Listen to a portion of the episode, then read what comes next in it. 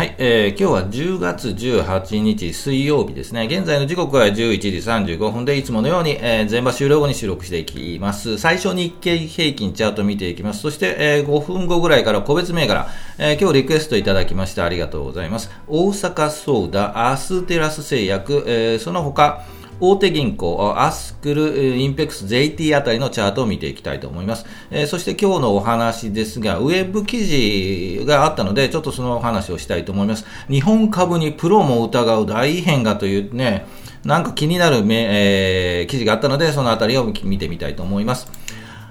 はい、えー、このチャンネルはスイングトレードを基本にしています。同意づきそうな銘柄を上げてこのあたり売りかな、このあたり買いかなというのをチャートを見ながらお話しするので、興味あればよろしくお願いします。こんな感じで見ていくのでね、よろしくお願いします。それでは行きましょうか。まず、日経平均行きましょう。前場を終了しまして日経平均、前日比、昨日の終値と比べると、えー、軽くマイナスですね。66円ちょうど安ということで、えー、前場は引けています。で、えー、日経平均株価はというと3万1000、2000割りましたね。3万1974円29銭ということで、えー、雰囲気で言うとね、なんか頑張ってる感じがするんですよね。はい、それではチャート行きましょう。はい、えー、日経平均の日足のチャートです。今日ここですよね。えー、っと、昨日もね、お話ししました。昨日戻ったんですけどね、結局はこの移動平均、上にある25日、赤が25日、黄色が50日移動平均に頭を押さえられて、ちょっとまあ、下がっちゃったということになっています。ですので、えー、この後どうなるかというお話はしたんですが、一回振幅、はい、軽く下がって、振幅してもう一回上がってくるような、チャートになるんじゃないかということで、今日下がっていますが、66円安、もうちょっと下がってもいいかと思うんですが、えー、になっていますというところです。まあ予想通りといった形になっているのかなということで、明日、明後日ですが、木金ですよね。えー、まあこれぐらいの小さいコマを作って、もうちょっと下がるような気がするんですよね。もう一振幅下がる。そしてもう一回で治るのが来週ぐらいで、この後、えー、この移動平均ですよね、赤と黄色の50日、25日がこうまっすぐ横に並んで、そこを抜いていくタイミングが、えー、もう一回あるんじゃないかなということに、で予測してます。そのタイミングはだいたい11月、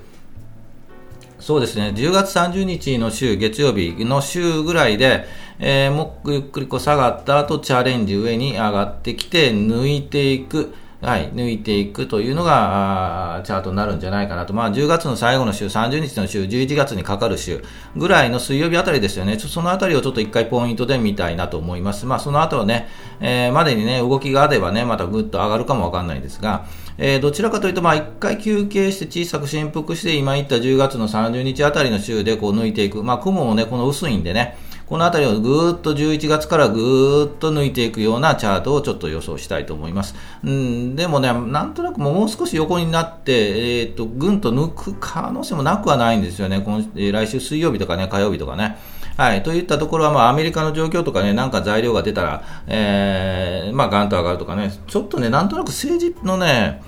えー、ぽいね、なんかが出ればね、はい、ぐっと上がるような気もしなくないんですよね。はい。ということで、まあ、そのあたりはじっくり見ながら、あ予測して、えっ、と、その状況に判断しつつ、見ていきたいというふうに思います。はい、えー、それでは、個別の銘柄いきましょうか。はい、えー、個別銘柄いきましょう。リクエストいただきました。大阪ソーダ。何の会社かわかんないですよね。大阪ソーダ、アステラス薬、アスクル大手銀行とインペックス JT あたりを見ていきましょう。それではもう一度、チャート戻りましょうか。はい、えー、大阪ソーダいきましょう。4046ですね。はい、大阪ソーダ。ちょっと何の会社かわからないと思うんで、ちょっとお話はしたいと思うんですが、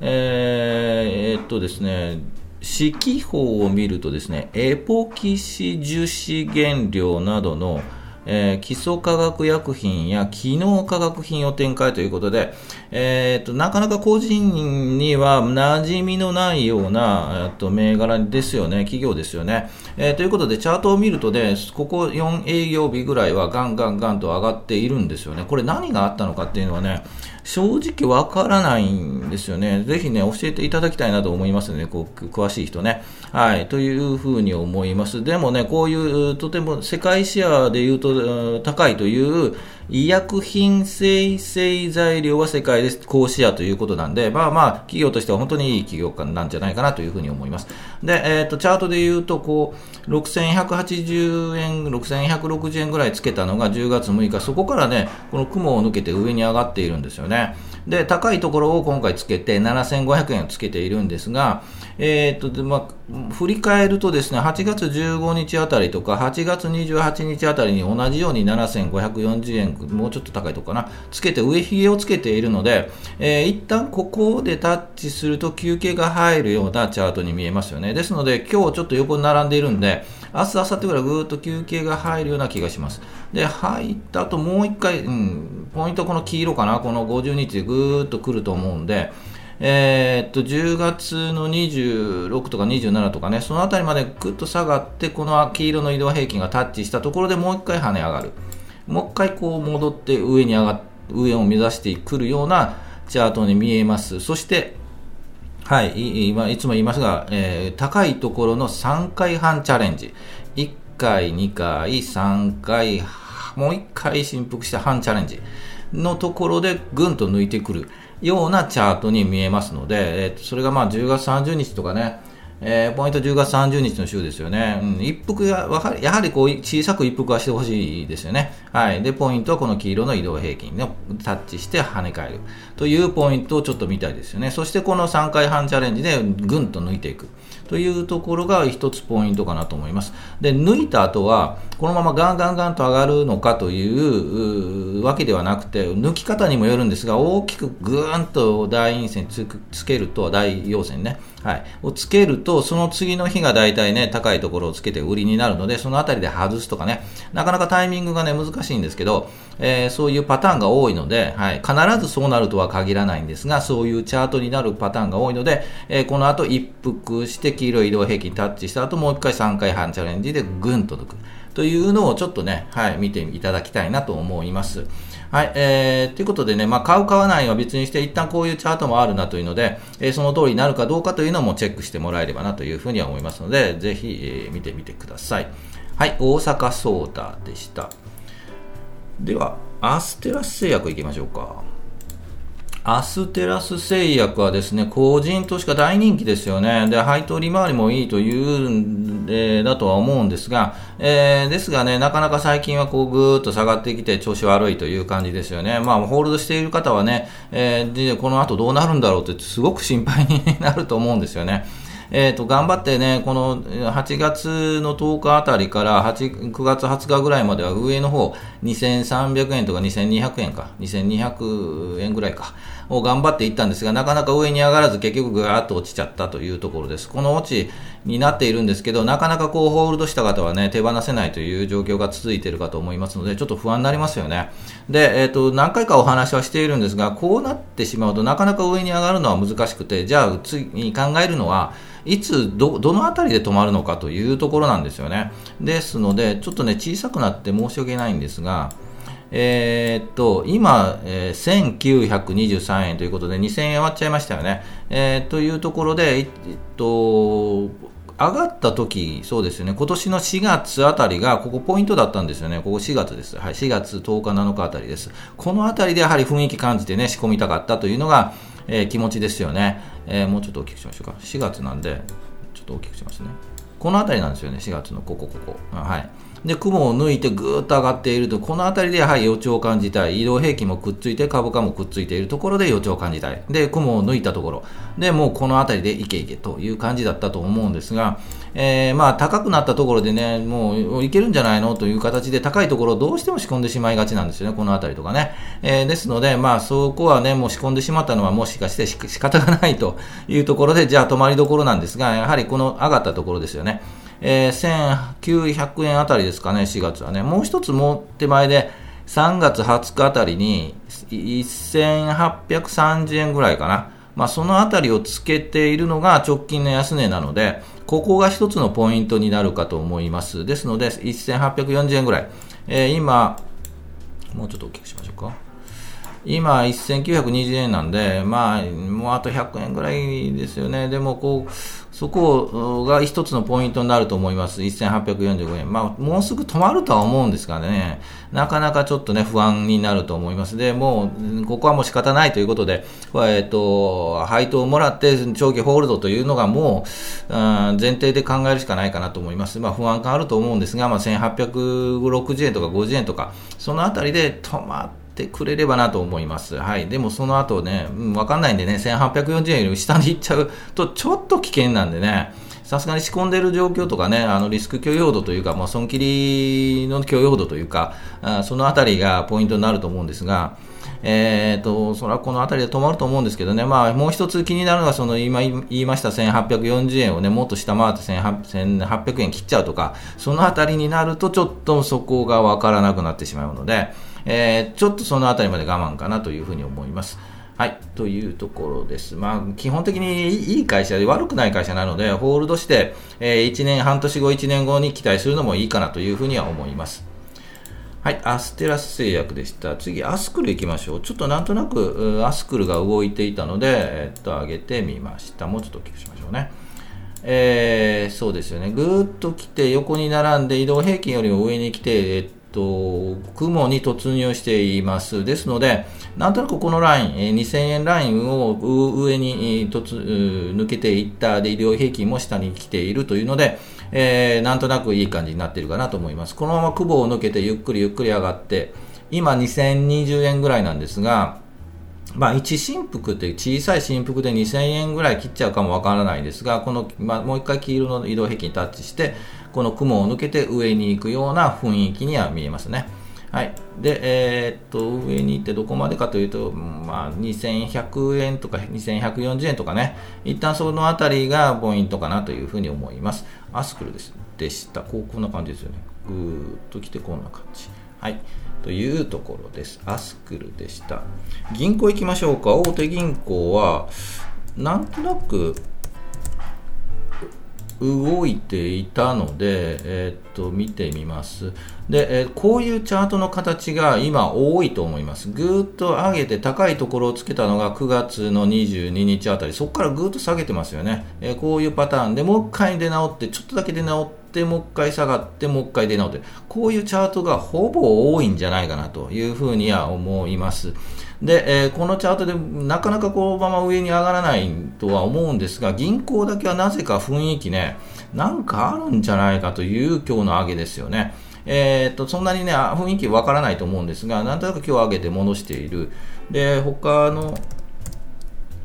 えー、三菱 UFJ 見ましょうか。同じ感じなんですよね。えー、あ高いところをつけて1回下がって、もう1回出直っているが、もう1回休憩、小さく振幅。で、えー、っと、まあ、こういう形が多いんですが、もうこのままなんとなく銀行は上に抜けそうな気がしなくもないんですよね。何かあるのかなという雰囲気がします。もうちょっとまあ見てみる必要があるとは思うんですが、他の銘柄でもこんな感じのチャートは多いんですよね。こういうチャートがね。ですが、えー、っと、上抜けにしそうなのが、どうしても銀行がなんとなく今日の動きを見ると雰囲気何か出てるなというのが感じて聞いています。みずほもそうですよね。で、えっ、と、上に抜けそうなのがもう一個あってですね、ここのインペックスですよね。インペックスも本当同じ形なんですが、えー、っと、まあ、まあ、このあたりはね、石油価格とかね、もう本当変動したらすぐ敏感に反応するので、えー、っと、なん、なんとも言えないんですが、えー、っと、た私も持っていたんですが、結局売っちゃったんで、もうこれだけ跳ね返るとは思わなかったんで、えー、じくじたる 思いをしているんですが、え、っと、これからいけるかというと、なんとなくもう、もう一回ぐーっと上に上がりそうなんですよね。まあ、戦争がね、引き金になったりするんでね、なんとも言えないんですが、えーと、もう移動平均がくっついてきてですね今週、来週ぐらいなんかくっついてきてもしかしたらビヨーンとねビヨーンと上に上がる可能性もなくないんですよねなのでもう一回行くかというのはすごく、えー、悩んでいるところですね逆にもうガンガンガンとね、石油関係でね良くなかったらガンと下がっちゃうんでその点はリスクがあるとは思うんですが、ちょっと難しいですよね。えー、というインペックス。あと JT ですよね。同じ感じで JT。この2つの銘柄とか、今の銀行の銘柄、この辺りはなんとなく上に抜けそうな感じがするんですね。他の商社よりも、この商社も同じ形はしているんですが、なんとなくこの銀行、今言った、J インペックス JT は何かしらのこう動きがあるんじゃないかなというふうには感じています。JT なんかね、安いところ買ってえっと、配当ですよね、配当利回りが本当にいいのでね、安いところ仕込みたいという方いらっしゃると思うんですが、えー、高いところをつけてますよね、このまま抜くかどうかっていう感じなんですよね。もう一回休憩したら、この黄色の移動平均タッチしたら、なんとなく仕込みたい感じがしますね。もうちょっとね、仕込みたいですよね。えー、という気がします。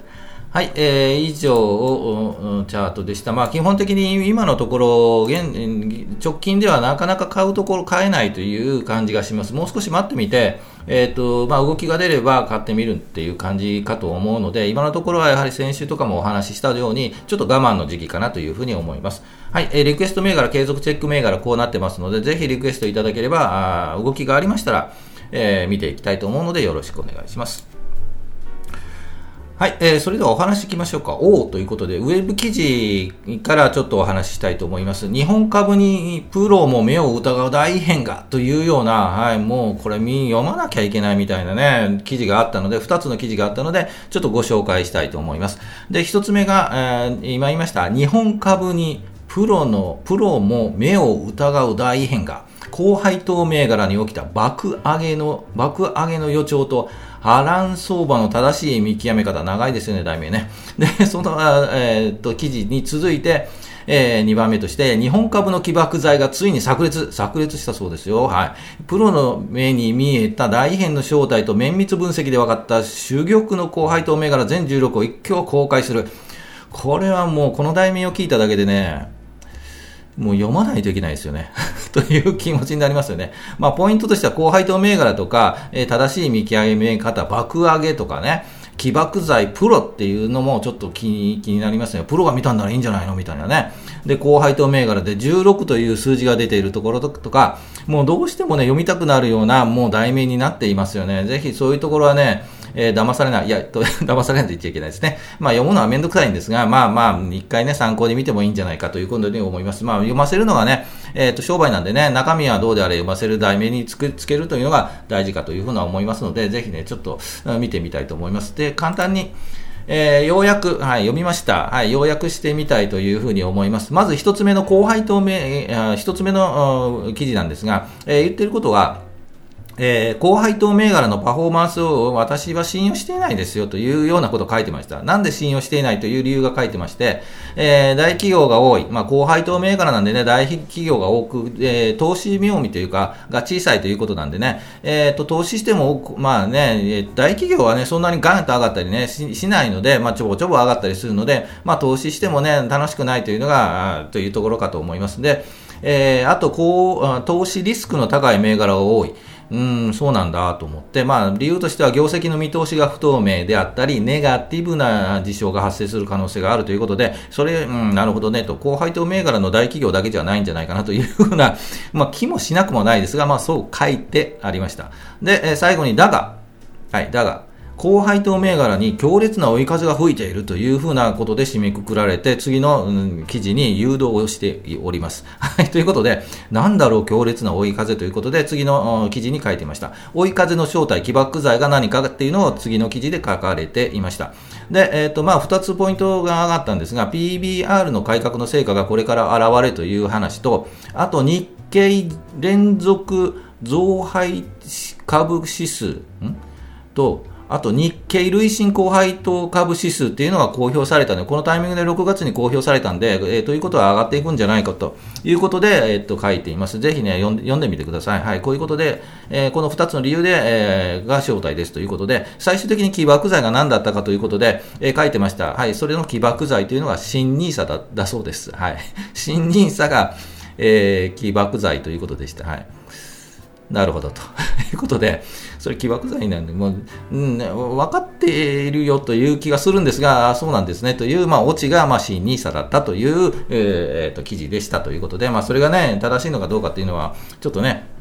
いいんですけど、まあ、結局読んでしまったという ところもあったり、えー、読む間にいろんなページを次のページ、次のページ行って、広告もいろんな広告を 広告を見てしまったということで、とても協力しているんじゃないかなということで、まあまあ、えー、書いてるのはね、まあ、題名はすごく魅力的なんですが、中身は大体こんなもんだということで、ぜひね、まあ、読んでみてもいいんじゃないかなと思います。で、えー、結局上がる株は何なのということで、えー、っと、最後に、本当に一番最後に書いてましたね。一点軽く、はい、こう書いてました。最後に書いてます。公開。上場期待高配当のお宝銘柄16ということで書いてましたので、はい、えー、見てください。ということなんで、えー、これ見たからどうかっていう、本当に上がるのかなんでね、別の話なんでね。で、あとは、まあ、上がるから今すぐ、えっと、買ってもね、なかなか何、先、ね、大企業はなかなか上がらない投資妙味ないんじゃないのっていう話もあるんですけど、オリックスとかでやってもね、まあ、分かってますよと、野村不動産ホールディング、あ、そうですよねという、ブリヂストンそうですよねとという感じはするんですが、まあ、あとはタイミングだけなんでね、まあ、あの、この中では、銘柄、えっと、記事を読んで、あ、銘柄こういう銘柄あるのねというぐらいの感覚で見ていただければと思いますので、起爆剤が新 NISA だったという、えー、オチということなんで、はい、えー、ということで、こういう、うん、記事を読むのも、まあ、最後ら辺だけ見てね、銘柄、どんな銘柄を知らなかった銘柄をね、えー、確認するぐらいも、まあまあいいんじゃないかなというふうに思います。私もね、こういう、えっ、ー、と、記事があるのは一応チェックはするんですが、銘柄というところで最後だけ見たりします。まあ、間はね、よくわからないこといっぱい書いてるんで、えー、まあそういった記事も、ぜひね、みえっ、と、いろいろ見て、自分なりに解釈して、まあ100%信用せずにね、え、まあこういう書き方なんだろうなって、ある程度、え題名を見れば、まあ、徐々に分かってきます、えー、こんなこと書いてるんだろうなとかね、大したこと書いてないなとか、えー、あるので、ぜひね、そのあたりはもう情報ということで、はい。いろんな情報をインプットして、えー、インプットするだけじゃなくて、結論としてアウトプットはこの記事はいいやとかね、この記事は銘柄だけ見るとかね、というのを、アウトプットを出してもらえればなというふうに思います。はい、えー、ということで、えー、こんな感じで、えー、雑談もしてますので、いろんなネタ、ネタいただいてるんですが、まあまあ、えー、勉強しながらお話をできるときにお話をしていきたいというふうに思います。はい、えー、最後行きましょう。株価は期待願望要望、お祈り、あなたが祈っただけでは株価は上がらないので、えー、このチャンネルではその動きを示すチャートを見て判断していきたいというふうに思っています。チャートが全てではないんですが、今後の動きの予測ができるということで、ぜひ、はい、チャートに強くなって投資に強くなりたいというふうに思っています。はい、えー、いつも全部終了後に収録しています。だいたい12時ぐらいに配信するので、その、その時間帯で、はい、お会いできれば、お昼のひとときお会いできればというふうに思いますので、よろしくお願いします。今日水曜日ですよね。えー、いい天気ですよね。夏日、昨日も夏日だったらしくて、えー、今日もちょっと暑いということで、えー、体調崩されないように、はい、えー、楽しんで、投資も。あと仕事は水木、今日水曜日終わって、木金で、はい、休みなんでね、ゆっくり休むためにはあと半分頑張っていきたいと思います。それではまた明日。お疲れ様でした。